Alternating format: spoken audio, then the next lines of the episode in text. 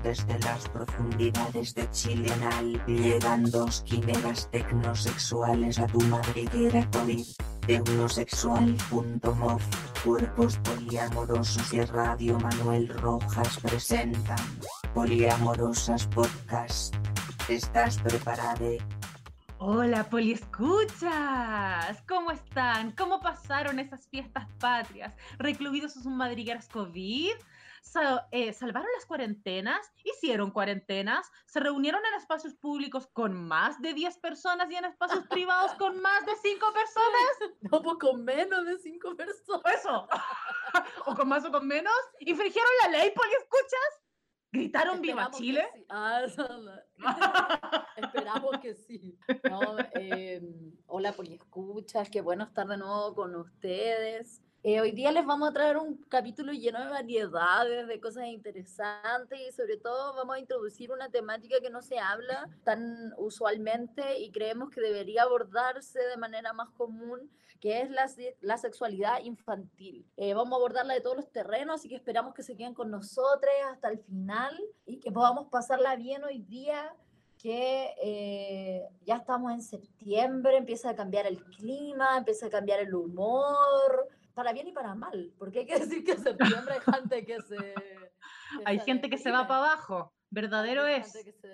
Así es, tenemos un programa lleno de sorpresas como es el tono usual de Poliamorosas. Tenemos grandes invitadas hoy día. Les queremos presentar también eh, un proyecto súper interesante a propósito del tema que nos convoca, sexualidad infantil.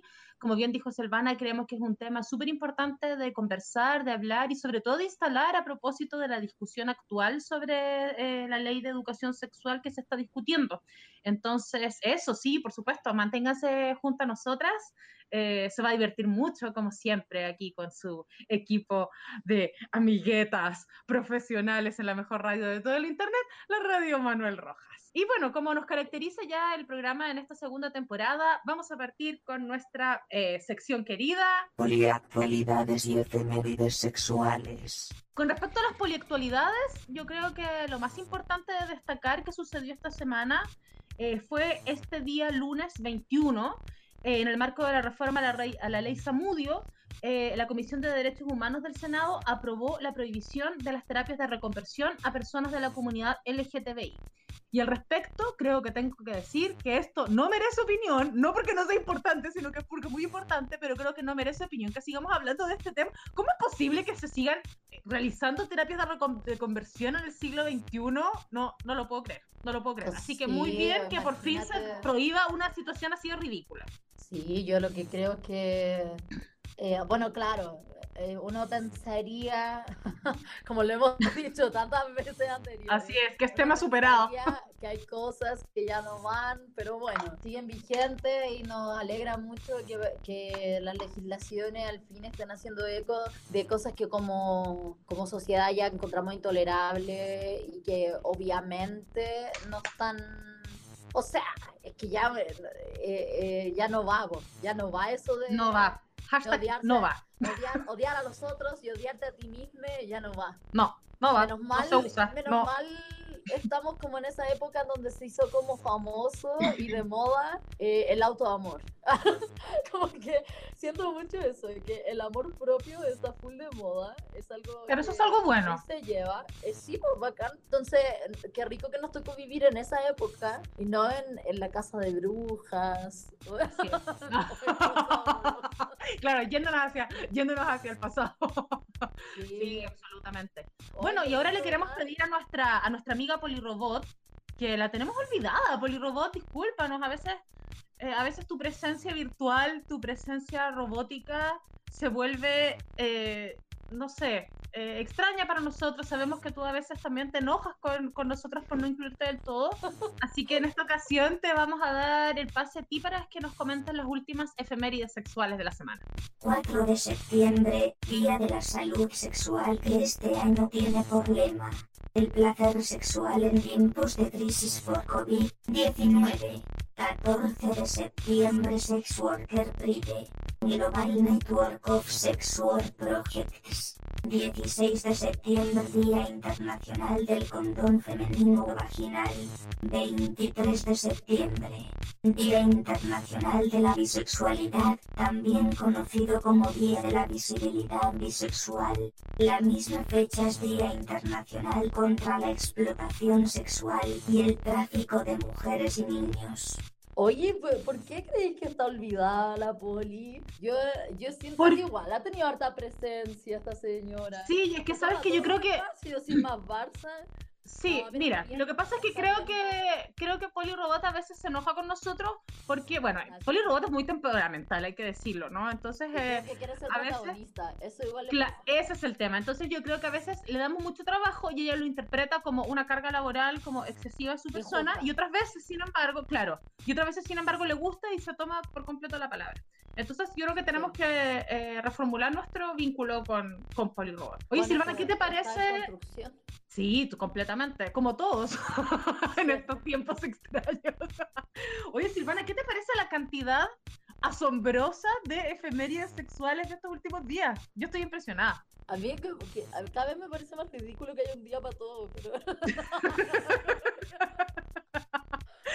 o sea, o sea, es que el hecho de que hayamos puesto una sección que se llame efemérides sexuales es porque hay muchas efemérides sexuales.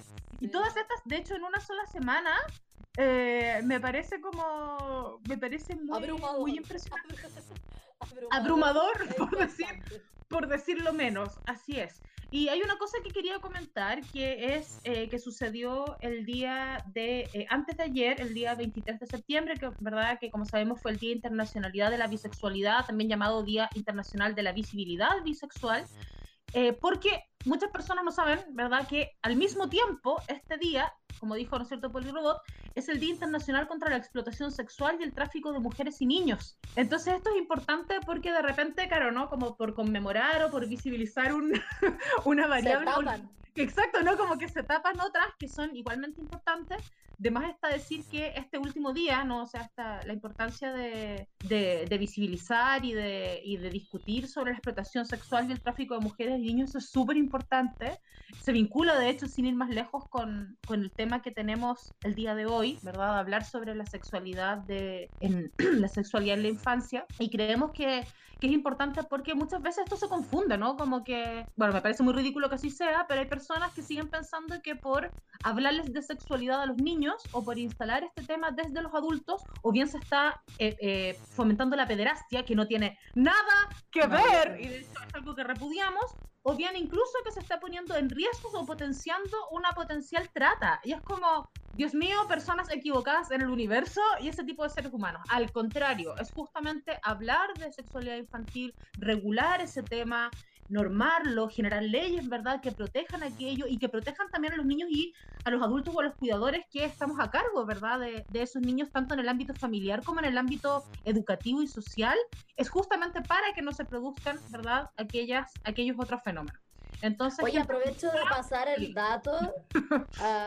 sí, aprovecho de pasar el dato de que eh, siempre, que, esto es siempre importante como volver a recalcarlo una y otra vez, y no nos vamos a cansar de hacerlo aquí en el programa, que trata de personas y explotación sexual es diferente a trabajo sexual. Eh, las trabajadoras y los trabajadores sexuales no están obligados a ejercer ese trabajo, sino que lo hacen por gusto, porque es un trabajo que, que eh, es posible hacer y que es completamente válido y ya deberíamos separarlo por completo de todas las eh, acciones criminales y eh, en el fondo de, de gente que ejerce poder sobre otros cuerpos. Sí, absolutamente. Invitarles e invitarles a todos los poliescuchas que eh, escuchen, bueno, y vean eh, un, live que se hizo ayer, que de hecho lo hizo Silvana, ¿verdad? Entrevistando a una trabajadora sexual chilena y protagonista de un, de un, em, de un corto erótico que se estrenó ayer, si no me equivoco, eh, está en nuestro... Eh, ah, sí, ayer. ayer jueves. sí. entonces eh, invitarles a que vean ese, ese live. Estuvo súper bueno, quedó registrado en, en, las pantallas de nuestro Instagram Cuerpos Poliamorosos. el tema del, del, trabajo sexual es un tema que vamos a abordar más adelante en otro episodio específico de, de, de este programa, ¿verdad? De la radio pero de momento si quiere enterarse de algunas cosas eh, está súper bueno ahí ese material para que para que lo puedan revisar. Sí, lo vamos a pasar por la radio igual para que los que no se familiarizan con Instagram puedan escuchar algunas de las porciones, pero los que quieran pegarse el, programa largo duró como dos horas, al final no se vamos. Sí, al final tuvieron que hacer dos live, como no paraban de hablar. Yo súper loca todo el rato, así como, ah, es que como que intentando alargarlo. no, pero creo que se dio de manera natural, está súper bueno, recomendamos visitarlo. Eh, sí, y además hay nuevas fechas para ver la película, ya que no la van a poder, eh, ya no la pudieron ver ayer, si es que no vieron el live a tiempo, eh, pero la van a poder ver en próximas fechas, si mal no recuerdo el 8 y el 22. así que... Buenísimo estén atentes y aguante erotide, eh, perdón, erotidación. Yo con la E en mi cerebro. Sí, totalmente. y eso también es importante, importante recordarlo y rescatarlo, es verdad lo que está diciendo la Silvana, a propósito de, también de una de las efemérides que fue esta semana, que no se eh, conmemora mucho acá en Chile, pero que sí está eh, patrocinada y avalada por la red global de, de, proyectos de trabajo sexual, que fue el día 14 de septiembre, como bien nos indicó eh, Polirobot, como el Día del Orgullo de, de los Trabajadores Sexuales. Entonces eh, está importante también como recordar esa fecha. Ah, y también lo otro que quería comentarles como dato, Poli Escuchas, a propósito del Día del Condón Femenino Vaginal, es un dato para que consigan estos condones. No necesariamente, y lamentablemente no necesariamente están a disposición gratuita en consultorios como debiera ser. Entonces eh, hay un, también hay un Instagram que es condonería.femenina-ci, donde eh, las chicas los están, los están vendiendo y promoviendo. Bueno, hay bastantes más, pero ese se los quise comentar porque, porque me gustó bastante como el enfoque que tienen y, y está bastante asequible también. Oye, lo que quería decir acerca del condón femenino que se llama, o condón vaginal, ¿verdad? Que a mí me gusta más condón vaginal, que es súper importante porque en muchas ocasiones sabemos que, que pueden haber muchas que están viviendo, bueno, muchas personas con vagina que pueden estar viviendo como situaciones de abuso en donde eh, el condón al estar asociado al falo hace que, que, los cuerpos con útero pierdan autonomía en el manejo de esa protección. Entonces el condón vaginal ayuda un montón a tener autonomía sobre eso y, y que en el fondo... Eh, no, nos da la posibilidad de cuidarnos siempre. Sabemos que las enfermedades de transmisión sexual no son, no son juego de niños, no son cualquier cosa. Así, es. a cuidarse, a cuidarse y eh, abrazo a todos, por favor, cuídense. Así es, sí, y también para, para las amigas hetero, eh, recordarles que el condón femenino también se puede utilizar en, eh, para, ¿no es cierto?, la, la, la, penetración vaginal como con un falo, así que también es un, es un material en el fondo, como bien dice Silvana, útil para cualquier persona que tenga vagina y que quiera probar ese tipo de método anticonceptivo y anti-ETS. Así que eh, interesante también ahí investigar esa opción. Tengo que decir que eh, llegó el momento musical y eh, nos vamos con una canción de Nick Cave and the Bad Seas que se llama Into My Arms.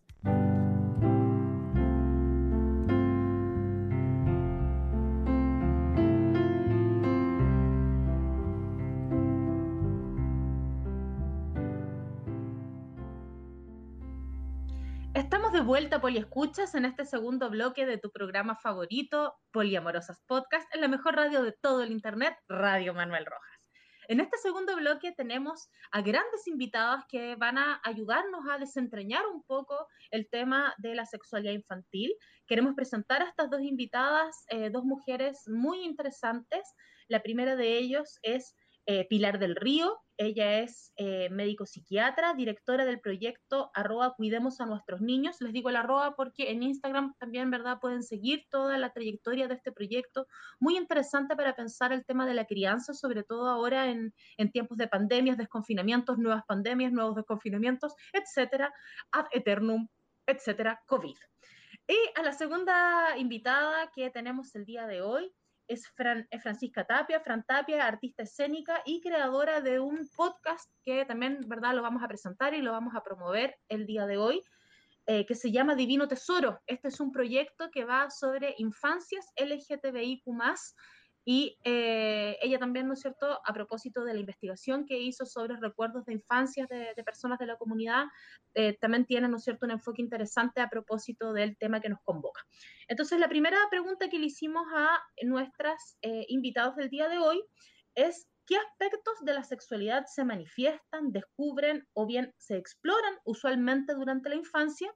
¿Y cómo podemos como adultos recordar ese espacio de descubrimiento íntimo? Escuchemos lo que nos dice. Si nos ponemos a pensar cuáles son los temas centrales que se debieran abordar en materia de sexualidad en la infancia y en la adolescencia, creo que no hay una sola clave, pero lo que nos dicen a gritos las historias que ustedes van a poder escuchar en Divino Tesoro es que necesitamos reformar cómo estamos educando sexualmente a nuestros niños y cómo nosotros, como adultos, necesitamos urgentemente un cambio cultural, que es muy complejo Necesitamos adultos que reconozcan que no vivimos en una sociedad que asigna roles estereotipados, una sociedad con identidades diversas, alejada de la heteronorma y de lo binario. Y creo que la única vía para ese cambio es una educación sexual integral, que por lo demás se está discutiendo como ley ahora en el Congreso, que reconozca las dificultades que viven hoy nuestros niños, dificultades que son urgentes y que los están empujando hoy día a la marginalidad, al suicidio, a la falta de autoestima, al abuso, y que efectivamente los alejan de vivir una vida plena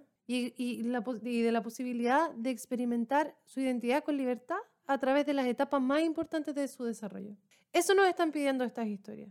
Hacer una reflexión sobre cómo estamos entendiendo la identidad, la orientación y la expresión de género y cómo eso está impactando la vida de nuestros niños décadas después. Qué linda esta pregunta, cómo está formulada. Me encanta la palabra descubrimiento, porque en realidad para los niños todo es descubrir, todo es una sorpresa. Ellos no saben si están descubriendo su sexualidad o si están descubriendo una mano. Los niños solamente descubren que tienen sentidos, que pueden experimentar cosas, que el mundo responde a sus estímulos. Eso va descubriendo el niño. El niño, lo primero que descubre el niño cuando tiene tres meses, más o menos, dos a tres meses, es que si él o ella sonríe, la mamá o el papá o el cuidador que está delante también sonríe y le hace ruidos tiernos y se acerca. O sea, los niños van descubriendo que el mundo responde a sus acciones, a lo que hacen.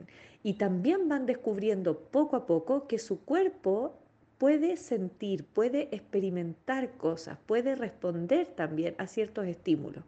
Dentro de ese descubrimiento, por supuesto que está en general el descubrimiento del placer.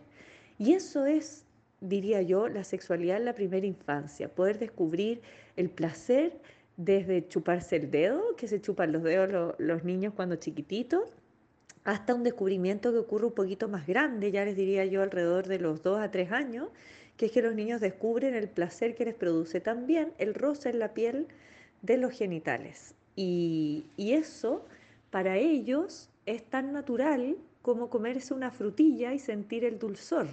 Entonces ahí los adultos tenemos un rol muy, muy importante en lo otro que decían ustedes, que es cuidar ese espacio de descubrimiento íntimo y resguardarlo. Y eso les diría yo que se hace de dos maneras principalmente. La primera es poder sintonizar con el niño, con lo que está sintiendo el niño, con lo que le está pasando a él o a ella con ese descubrimiento.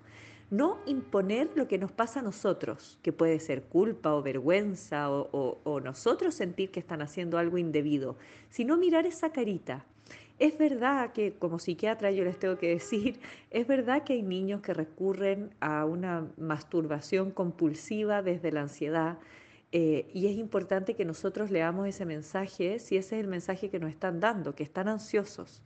eh, que no nos quedemos tampoco en el hecho de, que, de lo que está ocurriendo en ese momento. Pero la mayoría de las veces los niños están descubriendo el placer que les produce tocarse los genitales, por ejemplo, o la curiosidad que les produce ver este órgano tan íntimo en el caso de ellas eh, y tan externo y natural en el caso de ellos y que además eh, lo miran siempre para hacer pipí, ¿verdad? Y lo ven como un juego. Entonces, si el niño o niña se está acercando a su cuerpo de una manera lúdica, de una manera curiosa, ojalá podamos eh, sintonizar nosotros con esa experiencia del niño. Es lo más importante para el adulto. Eh, para cuidar el espacio íntimo del niño es que el adulto sintonice con la experiencia del niño y que el adulto resguarde que eso sea hecho en un ámbito íntimo, pero que lo resguardemos también desde la naturalidad, eh, desde el lenguaje y desde lo no verbal, ¿verdad? Y que le podamos eh, explicar al niño cuando nos vaya preguntando que el descubrimiento de su cuerpo es algo que es solo para él o para ella. Oye, qué interesante los audios que nos enviaron. Encuentro que son respuestas súper reveladoras eh, y que en el fondo le pueden dar luces de, de, entendimiento a la gente, sobre todo que está conviviendo con niñas hoy día, que quizás nos están escuchando y empiezan a, observar cómo las niñas empiezan a tener eh, sus propias exploraciones y descubrimientos del mundo. Y me pareció súper bonito las respuestas. Eh, le quisimos hacer una segunda pregunta a Pilar eh, y que tiene relación con los aspectos que se deben tener en cuenta para una adecuada educación sexual en la infancia, tanto en el hogar como en las instituciones educativas. Vamos a ver qué nos dijo. El aspecto más importante a tener en cuenta para una educación sexual en la infancia, les diría yo que es conocer las etapas del desarrollo del niño eh, y poder ponernos a su altura, o sea, sintonizar de nuevo con lo que les está pasando a ellos o a ellas en cada momento de su desarrollo. Y si el niño o niña tiene, no sé, dos o tres años, poder darle el espacio para explorar, explorar el mundo en general y por lo tanto también explorar su cuerpo y todos los aspectos de su cuerpo. Por algún motivo hemos escindido la sexualidad de los aspectos a explorar desde el primer momento, cuando en realidad en la sexualidad se incluye incluso el amamantamiento, que es algo tan bonito eh, que se da entre una mujer y su hijo, Em, y tan natural, ¿no? Pero hemos teñido este aspecto de la sexualidad de nuestro mundo de adultos. Entonces, yo les diría que en realidad el aspecto más importante a tener en cuenta en la educación de la sexualidad es volver a ponernos en el lugar de ese niño o niña, en lo que su cerebro está necesitando en ese momento. Y el cerebro de ese niño o niña va a ser las conexiones que nosotros como adultos le mostremos. Ese cerebro hasta los dos años está lleno de neuronas de espejo que van a integrar en sus redes lo que sea que les devuelva el otro. Entonces, si le devolvemos angustia, miedo, vergüenza, culpa, eso se va a integrar y va a quedar asociado a lo que sea que esté ocurriendo en ese momento. Por ejemplo, ojalá quede asociado el miedo a meter los dedos al enchufe, ¿no? Porque eso los cuida. Pero ojalá también quede asociado la sorpresa, el placer, el respeto, el cuidado y la intimidad y la conexión al descubrimiento de todos los aspectos del ser del niño, incluido el aspecto de la sexualidad.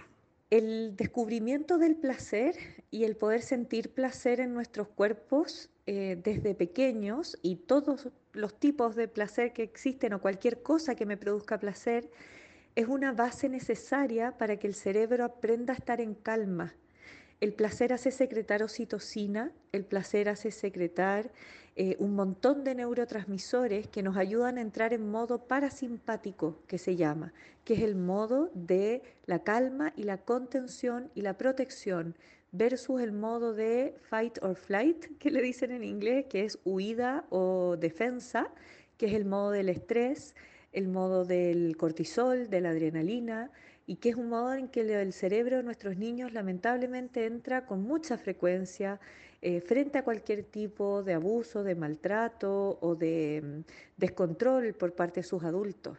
Entonces creo que desde esa perspectiva el placer es una necesidad neurobiológica que podría hacer que ese niño tenga una excelente salud mental más adelante o no, o sea todo lo contrario. Eso, un abrazo. Me encantó esta segunda respuesta de Pilar, sobre todo el enfoque que hace en la valoración del placer, que como ustedes saben, Radio Escuchas es uno de los eh, nodos centrales del, proyecto Cuerpos Poliamorosos que nos, convoca.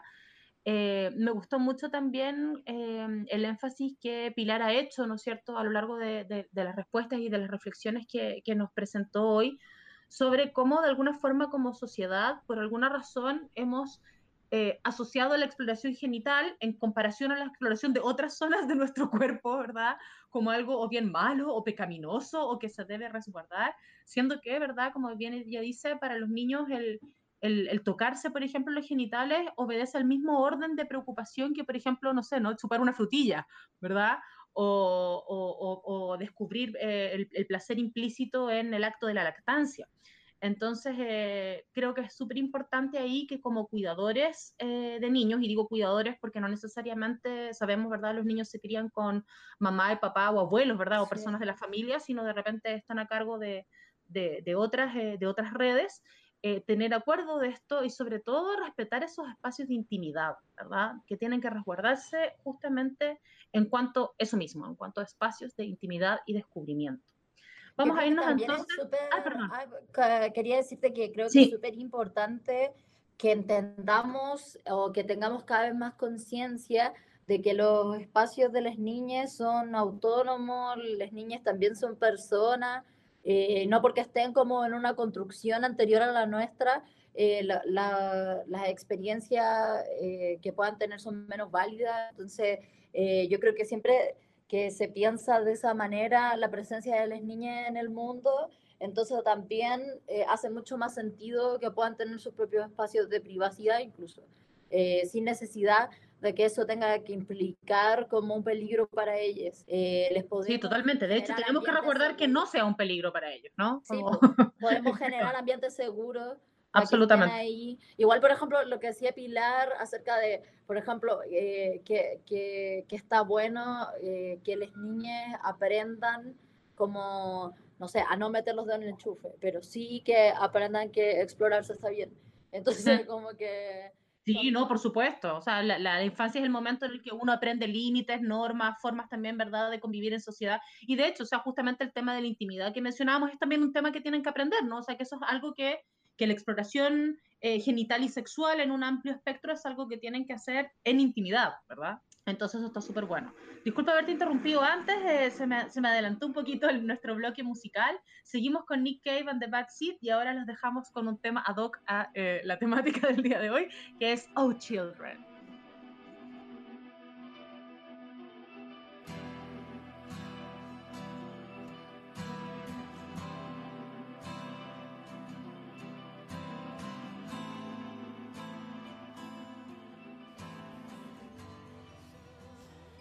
Estamos de vuelta y en esta ocasión, para no desteñir con la tónica de poliamorosa en general, eh, les vamos a contar eh, algo que todos quieren saber.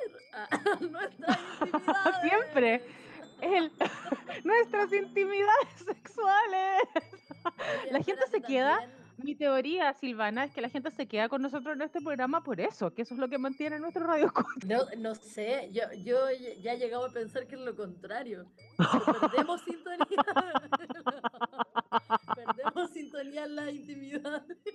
Hoy también puede ser, qué miedo. Cuéntanos, Radio Escucha, ¿les gusta escuchar nuestras intimidades sexuales o no? Oye, también les quiero decir algo, que esto ya responde a la intimidad COVID en la que se graba todo esto, que es posible que se cuele un pequeño sonido de taladro, ya que en las oficinas de, en las oficinas. Así está es. sonando eh, Así es. Del vecino.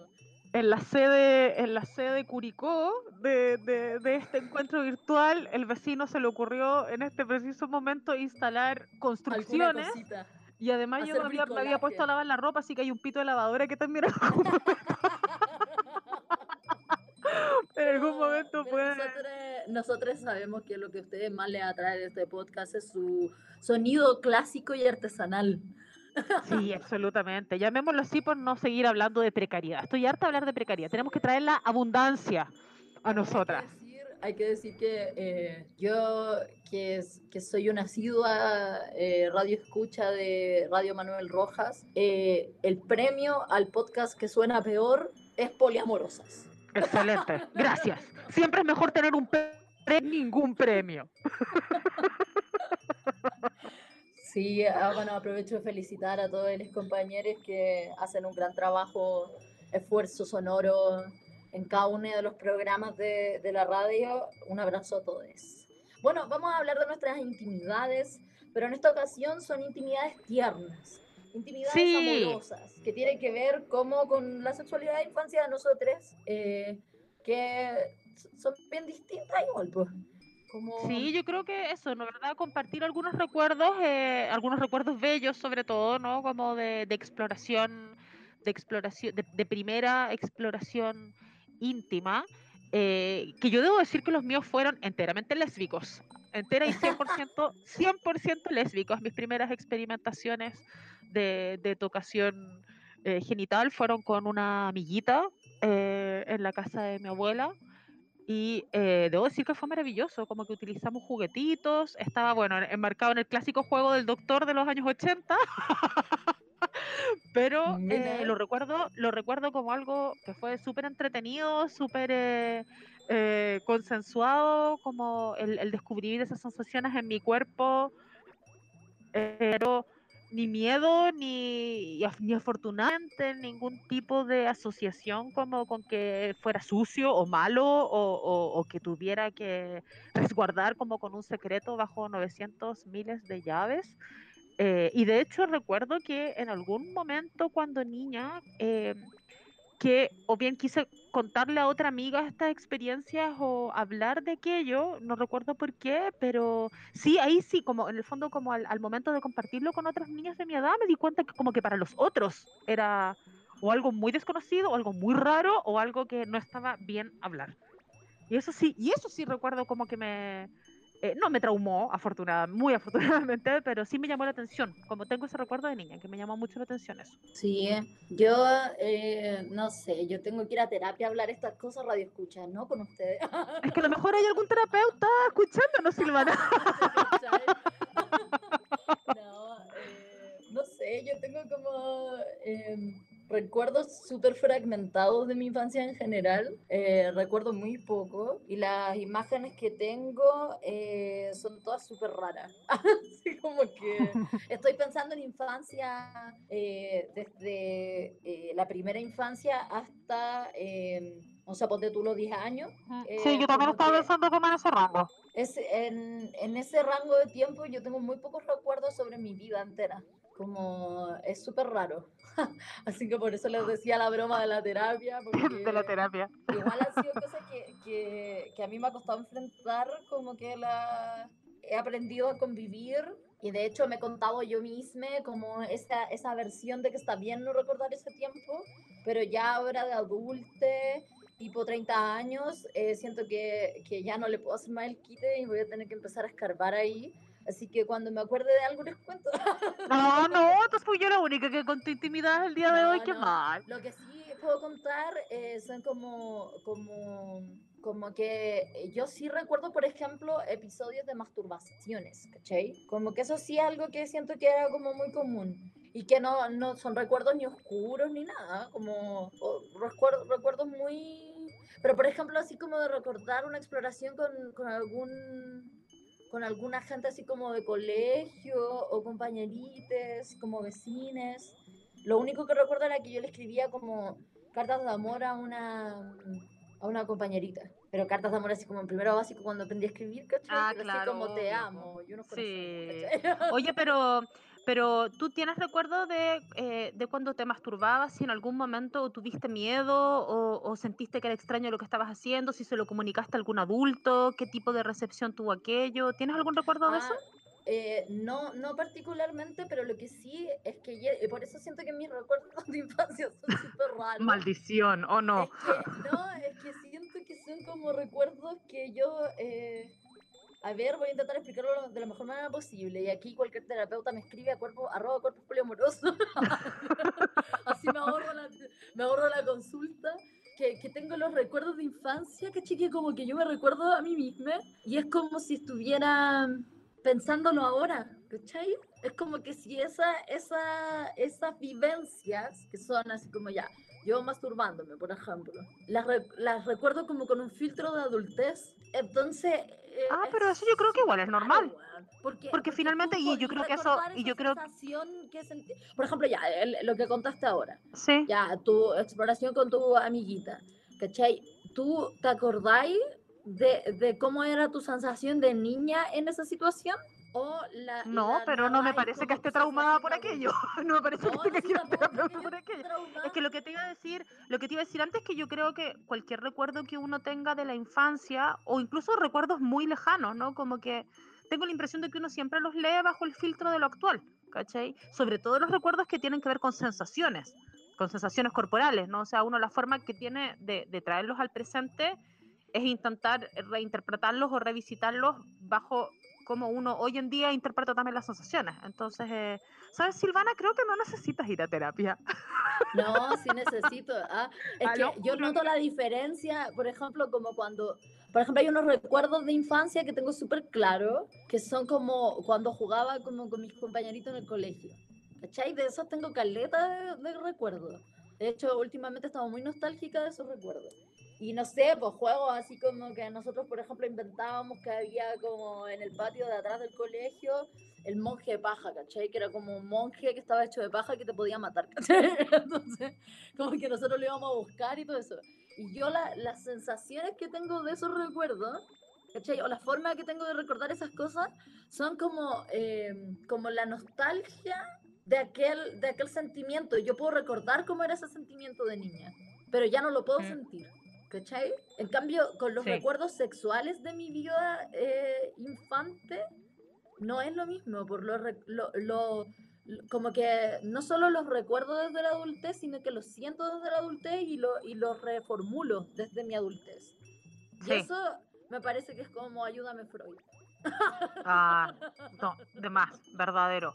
Bueno, a lo mejor podríamos eh, complementar eh, estos recuerdos bellos o estos no recuerdos, en fin, el tema de Silvana, que ya lo vamos a cerrar. Eh, exacto, tal vez podríamos complementar estos recuerdos bellos con algunos datos lamentablemente para nada bellos, ya que, que he podido recolectar desde la UNICEF con respecto al abuso de niños y niñas, ya. Eh, algunos datos, por ejemplo, que tengo acá que son espantosos, pero que es importante eh, comunicarlos para que, por favor, eh, en fin, paren, ¿verdad? por ejemplo, según la UNICEF, el 75% de los infantes que sufren, que sufren abusos son mujeres. El promedio de los niños y niñas, la un abuso es de 8 años y medio. El 75% de quienes ejercen abuso sexual son hombres. El 88,5% son conocidos de los niños. Paren, por favor. El 50,4% son familiares de niños y niñas. Y de los familiares de más a menos comunes tenemos tíos, primos mayores, padrastros y hermanos, hermanas. De los conocidos los más comunes, amigos, amigos de la familia, alguien que no conocía pero que había visto antes o un vecino. En fin, estos son datos aterradores, eh, nos los proporciona la UNICEF, que bueno, que es un organismo, eh, como sabemos, internacional y serio con respecto a sus estudios sobre infancia. Eh, esto no queremos que, siga sucediendo, no puede suceder. Eh, recordarles, por favor, que hablar, una vez más, no está de más recordar que hablar de derechos sexuales no es incentivar la pederastia, al contrario, es justamente aquello lo que repudiamos y que no queremos que siga sucediendo nunca más. Y bueno, dando paso eh, ahora a algo eh, más interesante, a algo que sí que nos convoca, algo más que sí interesante que, que mis traumas. más, interesante. que tus traumas, Silvana, lo lamento, lo lamento. Creo que nuestros radioescuchas van a olvidar tus traumas, excepto los terapeutas que quieren lugar contigo. Pero bueno, pasando, pasando a, como les decía, a, algo que sí que nos, que nos conmueve, que sí que nos convoca y que sí que pensamos que va a ser interesante para ustedes también. Eh, queremos en este podcast Poliamorosas eh, ayudar, presentar y promover otro proyecto de podcast que eh, es un proyecto de Fran Tapia, la artista que, que ya estuvo con nosotras en el bloque anterior. es un podcast que se llama Divino Tesoro y queremos invitarle a ella misma que nos cuenta de qué se trata este proyecto. Divino Tesoro es un podcast sobre infancias y adolescencias LGTBIQ en Chile, presentado por quien les habla, Fran Tapia. Y en este podcast vamos a poder conocer las historias de adultos chilenos con una mirada retrospectiva a esas experiencias cotidianas a través de las cuales vamos a poder reflexionar sobre cómo estamos tratando a nuestros niños hoy y qué es lo que realmente necesitamos para hacer de nuestra sociedad una sociedad más inclusiva, en la que no estemos transgrediendo los derechos de estos niños, sino que estemos respetando esos derechos. La intención inicial realmente no era crear un podcast para nada, sin embargo el proyecto derivó en eso, partió como una investigación respecto a infancias y adolescencias en la comunidad LGTBIQ, porque soy parte de esa comunidad y como lesbiana, la verdad, no me fue tan bien en mi adolescencia, especialmente con mi familia, con mis compañeros de colegio, eh, con mi salida del closet. Eh, entonces es un tema que realmente quería entender, eh, entender cómo estamos funcionando hoy como familias, como país, y cuál es realmente la situación actual. También hago clases a una sobrina chiquitita de cuatro años y teniendo esa relación cercana con ella diaria, de una experiencia uno a uno con un niño, me surgían muchas preguntas respecto a cuáles eran las formas, no sé si correctas, pero las mejores formas de abordar ciertos temas, como los afectos, la sexualidad, eh, no sé, las partes de tu cuerpo y específicamente en qué etapa hablar cada uno de esos temas. También, por supuesto, el tema del abuso sexual infantil para mí es muy importante, cómo proteger a un niño de ese tipo de violencias. Entonces era una pregunta constante eh, respecto a cómo abordarlo y mm, tengo la experiencia de cómo fue mi caso, eh, pero quería saber también cuál es el estado de las cosas hoy en nuestro país respecto a este tema.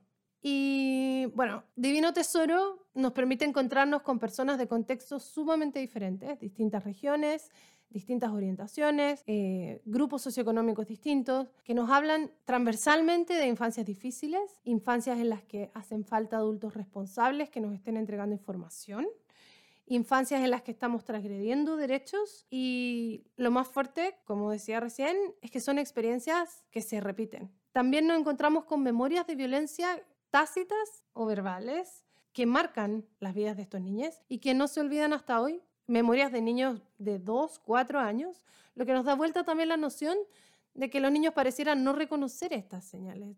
La idea que tenemos equivocada de que sus experiencias son menos válidas que las de los adultos y la peligrosa costumbre de no darle el peso a la opinión de un niño cuando el interés superior justamente debiera estar en el bienestar de ese niño y en validar eh, aquellas opiniones como reales.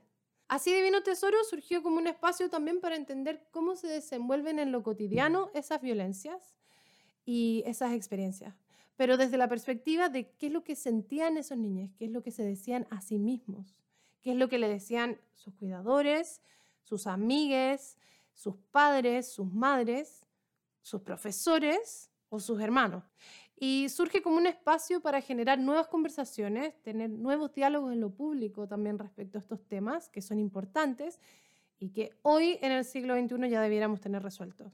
¿Dónde lo podemos escuchar? En las plataformas de Sube la Radio, Anchor y Spotify. Vamos a estar en la aplicación de Sube la Radio. Así que atentos porque el lanzamiento va a ser la segunda semana de octubre aproximadamente. El día no está claro todavía, pero por eso mismo Puedes seguirnos en este momento en las redes de Divino Tesoro, nuestro Instagram Divino Tesoro-podcast. Y pueden suscribirse ahí mismo, está el link para suscribirse al newsletter y recibir notificación del lanzamiento de la primera temporada y de cada episodio.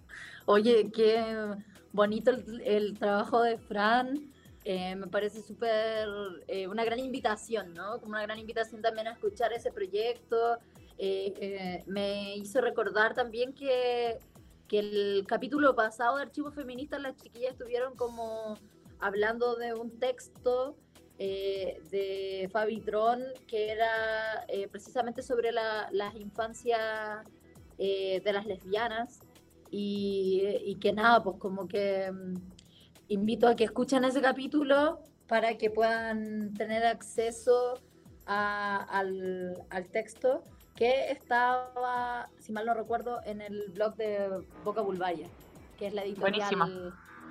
Sí, pues. Así que, que, es bacán y como que invitamos a todos también a escuchar el podcast de las Brand eh, para que puedan como... Eh, no, no, sé, yo siento que sobre todo eh, los que tuvimos infancias relacionadas como con la disidencia sexual, necesitamos siempre escuchar como historias Otras voces. parecidas. Otras voces. No Así es. tan soles, sí, Totalmente, totalmente. Buenísimo. Así que eso, invitados a escuchar este podcast, amigo. Eh, ahí, ¿verdad? Fran dio las coordenadas para, para, para poder acceder a él. Y a lo mejor ya cerrando el capítulo de hoy, quisiéramos invitarlos a un evento que para cuerpos poliamorosos es muy importante. Es un evento que va a suceder de forma virtual el próximo martes 29 de septiembre a las 7 de la tarde, hora chilena, eh, a través de Facebook Live de la cuenta Cuerpos Poliamorosos. Vamos a estar haciendo un lanzamiento de un PDF de libre descarga con los resultados de una encuesta que hicimos durante el año pasado sobre el uso de aplicaciones móviles de citas en Chile. Es un, bueno, el documento quedó precioso, hay que decirlo, gracias a la ayuda del diseñador Simón Lobos. Y em, eh, queremos, eh, Simón Lorca, perdón, Simón, qué horror. Simón Lorca, me confundí con otro sujeto que hablé ayer. Disculpa, no, Simón, perdón.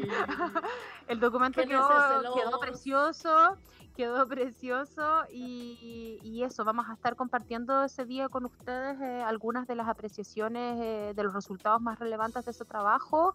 Nos encantaría que nos acompañaran, todos bienvenidos y básicamente eso es la invitación que quería dejar realizada. Sí, qué bueno que nos pudieron escuchar hoy día, que se quedaron con nosotros. Estamos súper contentas siempre de hacer el programa y de acompañarles en sus días viernes que pueden estar más o menos solos, pero siempre tendrán un sonido de taladro para estar...